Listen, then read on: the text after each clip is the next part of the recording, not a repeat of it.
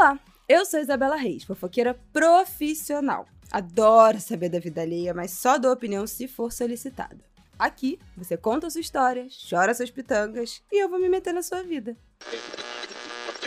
o Ministério da Saúde Mental adverte: não sou profissional de saúde. Sou apenas uma fofoqueira na missão de ajudar nas suas questões e te incentivar a procurar ajuda especializada. Eu tava aqui quieta, mas já que você quis meus pitacos, toma aí então os conselhos que você pediu. Oi, gente! Mais um episódio do Conselhos que você pediu está no ar. Episódio 19. Bom domingo para você que tá me ouvindo. Antes da gente começar esse episódio do Conselhos, preciso avisar que a Salve tá de novo com a gente. Então fica aí que vai ter cupom de desconto. Como vocês sabem, eles me deixaram escolher qualquer produto para dividir, contar para vocês. Então eu só escolhi os meus queridinhos, tá? E hoje quero falar então do antioxidante hidratante. Ele foi o primeiro produto lançado pela Salve lá em, ó, 2019, com a proposta de funcionar em todos os tipos de pele. Como é que ele funciona para mim? A minha pele é, oscila entre bem seca e um pouco oleosa por causa dessas oscilações aí do fluxo menstrual. Então, o antioxidante hidratante, ele funciona tanto para segurar a oleosidade, quanto para hidratar e dar aquele viço característico da vitamina C que ele tem. Então, independente de como esteja a minha pele, ele é super bem-vindo, super dá certo. E muito importante, aqui no Rio também é muito úmido e ele não deixa a pele grudenta no calor, porque ele é um hidratante bem fluido, bem sequinho, absorve super rápido então, com esse clima doido que a gente está vivendo, não tem hidratante melhor. Funciona no frio, no seco, no calor, no úmido, não tem tempo ruim. É aquele produto que simplifica total a rotina. Se você quiser experimentar esta belezinha, nós temos desconto. Com o cupom A Pele Que Pedir, A Pele Que Pedir, você garante 30 reais de desconto na primeira compra de qualquer produto em compras acima de 99 reais. Bom, é a oportunidade que faltava. Corre lá pro site da Salve, o link tá aqui no descritivo do episódio e o cupom também vai estar tá aqui embaixo para você não esquecer, tá bom? Vamos que vamos pro episódio de hoje. Esse caso é sobre traição. E o título do e-mail é A relação melhorou, mas não sei como perdoar. Meu nome é Carla, nome já trocado, tenho 35 anos e sou casada há 8. Conheci meu marido pela internet. Ele estava saindo de um relacionamento com uma garota muito gata e eu estava saindo de um relacionamento muito tóxico. Vi nele o meu príncipe encantado, porque ele era 100% diferente de tudo que eu conhecia em homens. A gente teve uma relação que até então, para mim, estava tudo bem. Passamos por muitos perrengues no início, mas eu tinha certeza que nosso amor superaria tudo e suportou mesmo muita coisa. Mas também tínhamos nossas diferenças que fomos jogando para baixo do tapete. Por exemplo, ele é acomodado e eu sou a ambição em pessoa. E nisso eu quero dizer que eu saí de um lugar que eu ganhava menos de um salário mínimo para uma carreira estável. Subi os degraus de dois em dois, de três em três, e ele, nesses oito anos de convívio, continuou no mesmo lugar. A gente mudou de vida, muito. Passamos a viajar, temos tudo o que queremos, mas para isso eu trabalhava 18, 20 horas por dia. Enquanto eu estava trabalhando para ter e para dar tudo que eu queria materialmente, eu negligenciei meu relacionamento. Mas até então, eu nem via isso. E ele nunca me falou nada. Ele é do tipo que emburra e deixa a raiva passar. A gente não briga, sério, a gente não discute. 99,9% das vezes eu falo e ele faz. Nesse ano, por algum motivo, eu comecei a perceber que a gente estava distante. A primeira coisa que senti falta foi o sexo. Quando tinha, era muito eh, qualquer coisa. Depois, comecei a perceber que se a gente já não conversava, isso parou de vez. Ficamos dias sem nos falar. Só um bom dia aqui, um te amo seco ali, ou pedindo para ele fazer alguma coisa. Eu, claro, enfiei a cara no trabalho e ele no jogo. E aí as coisas começaram a desabar de vez. Em maio, eu fui tirada de um projeto que eu me sentia a própria dona e por quem eu dava o sangue. Me senti um lixo e senti toda a minha segurança do trabalho desmoronar. Não fiquei desempregada, não tive perda financeira, mas ter sido tirada do projeto me abalou demais. Mas, para o final do mês, eu também precisei intervir em uma questão de família. E aí, parte da minha família se virou contra mim. E aí, mais uma bucha na minha mão.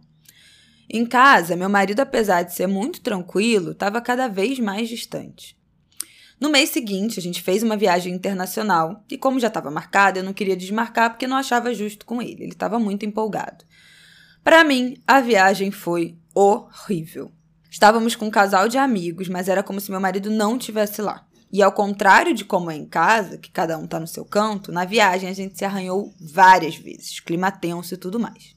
Quando voltamos, depois de 20 dias, eu comecei a pensar muito no meu relacionamento e levar isso para terapia. Até então, eu nem levava porque para mim não tinha problema, era só uma fase. E não deu outra. Na primeira vez que joguei tudo em cima da minha terapeuta, eu comecei a perceber muitas coisas e aí fiz uma coisa que nunca nesses oito anos eu tinha feito. Peguei o computador dele, quebrei a senha e comecei a fuçar e descobri uma traição. Eu nunca me senti tão injustiçada e ferida na vida. Ele quebrou toda a minha confiança, tudo que eu achava sólido e refúgio para mim. Foi chocante, sabe? Imediatamente eu falei com ele para sair da minha casa, mas isso não resolveu porque eu estava em frangalhos. A traição não foi física, mas ainda assim eu me senti a pior pessoa do mundo. Minha autoestima que já estava frágil despedaçou. Além de tudo, minha família estava com raiva de mim, eu tenho poucas amigas e só duas para quem eu tive coragem de falar sobre isso. Me senti sozinha e lidando com minha vida perfeita quebrada. Três dias depois, ele veio buscar as roupas dele em casa e aí paramos mesmo para conversar. Ele pediu desculpa, chorou e tudo mais. Isso acabou em sexo, mas eu tava mal. Ele queria ficar, então eu disse que até a gente resolver, ele podia ficar no quarto de hóspede. E aí começamos a conversar como nunca tínhamos conversado. E ele foi me dizendo tudo que o levou a fazer o que fez. E confesso que foi isso que me trouxe algum alívio. Ele dizer como de uma relação que eu acreditava que era perfeita, ou pelo menos fazia de conta que ele acreditava, eu virei uma pessoa trocada por um caso virtual. A questão é que agora estamos bem, ele está presente, a gente senta, conversa, fazemos coisas juntos, redescobrimos coisas que a gente gostava de fazer juntos e não fazemos mais, e sim, a gente transou algumas vezes e foi ótimo. Mas tem duas coisas pegando. Uma é que eu não consigo esquecer as conversas que eu li, as fotos que eles trocaram, os áudios que eles se enviaram, não consigo esquecer, e isso me gera dois sentimentos: a raiva e o ciúme. Por mais que eu acho que a nossa relação seja ótima e de verdade, eu sinto que uma porrada dessa pode mesmo amadurecer e fazer a gente ter uma relação melhor. Eu tenho um conflito de não querer estar no lugar de quem foi traído e perdoou. Por mais que quase ninguém saiba disso, é muito difícil quebrar esse paradigma do eu não aceito traição. Em um momento eu me sinto como o monstro que cavou isso tudo, de outro eu me sinto injustiçada e que ele não tinha o direito de fazer isso comigo, porque eu nunca fiz isso com ele e ele não foi capaz de conversar comigo e me dizer que estava interessado em outra pessoa. O sentimento de querer tentar construir uma nova relação com ele, sabendo onde erramos e podendo usar isso a nosso favor para não cometer os mesmos erros, se choca com o sentimento de tudo bem que eu não sou perfeita, mas eu não merecia nada disso. Ele foi egoísta e mexeu com estruturas minhas que eu não sei se consigo reconstruir. Eu gostei muito desse caso e escolhi ele porque, para mim, ele é uma demonstração muito clara é, de uma opinião que eu acho que eu já até dei aqui, de que eu não acho que toda traição é imperdoável. É, nem tudo, gente, é linear, como parece. E esse papo de que, ah, não aceito traição, só é verdade até você ser traído, né? Porque dependendo do caso, são muitos fatores, são muitas variáveis, são muitos sentimentos embolados. A forma também como, como você descobre ou a pessoa te conta, como é que tudo se resolve ou não se resolve, como é que tudo se transforma depois ou não se transforma, são muitas coisas. Né? Então, esse negócio, esse quase um ditado popular de ah, eu não aceito traição, não é tão simples assim. Não acho que todo mundo tem que perdoar tudo, mas eu também não acho que todo mundo tem que terminar num corte seco. Acho que depende. Mas acho que esse caso é aquele clássico, assim, do flerte, de quando a relação não tá bem, sabe? Quando a relação tá ruim, sabe? Porque assim, quando você tá numa relação. A gente que a gente tá falando de casais monogâmicos fechados, né? Pessoas que, enfim. Tô falando desse universo. Mas sabe, quando o namoro tá bom, você tá muito apaixonado, muito, ai, nossa, encantado por aquela pessoa, pode aparecer quem for te cercando, te cantando, te rodeando, e você não tá nem aí, você nem olha. Dali só olhos para uma pessoa. Estou falando aqui da monogamia, tá? Ok? Vamos lá. Aí o relacionamento fica uma bosta por algum motivo. Pode ser o relacionamento tá ruim, pode ser, ai, conflitos do tempo, pode ser isso, né? Mergulhou no trabalho e descuidou do, de, né, desse cuidado diário do relacionamento. E ao invés das pessoas virarem, perceberem, estarem atentas, tentarem resolver, conversar ou até mesmo, né, terminar, então, já que não está mais tão legal, o que que faz? O que que faz? Empurra com a barriga. E aí, gente, tá uma merda, né? Então pode aparecer a pessoa mais nada a ver do mundo. Mais nada a ver do mundo que o flerte captura simplesmente porque é uma válvula de escape de uma relação que não tá bem. E aí esse flertezinho supre ali uma carência, né? Uma vontade de ser desejado, uma vontade de receber um, um elogio, ser galanteado, que não tá sendo ali atendida dentro do relacionamento por algum motivo. Qual seria o melhor dos mundos, né? Conversar, investigar o que está acontecendo com essa relação, né? Ficar sempre atento ao cuidado, à manutenção ali da relação, tentar resolver, tentar entender, puxar uma conversa, mas é o que, que, que, que, o ser humano faz, né? Já que a gente não gosta de brigar, já que a gente não gosta de conflito, já que a gente não gosta de conversar sério, já que DR é esse monstro, esse bicho de sete cabeças que as pessoas fazem, né? é, já que a gente não quer entrar em contato né, com a falência, o fracasso de uma relação, já que isso é muito difícil né, de lidar, o que, que a gente faz? A gente empurra com a barriga e a gente faz merda, né? Quem nunca? Pois é. Quem nunca? Pois é, pois é, pois é. Eu já. Enfim.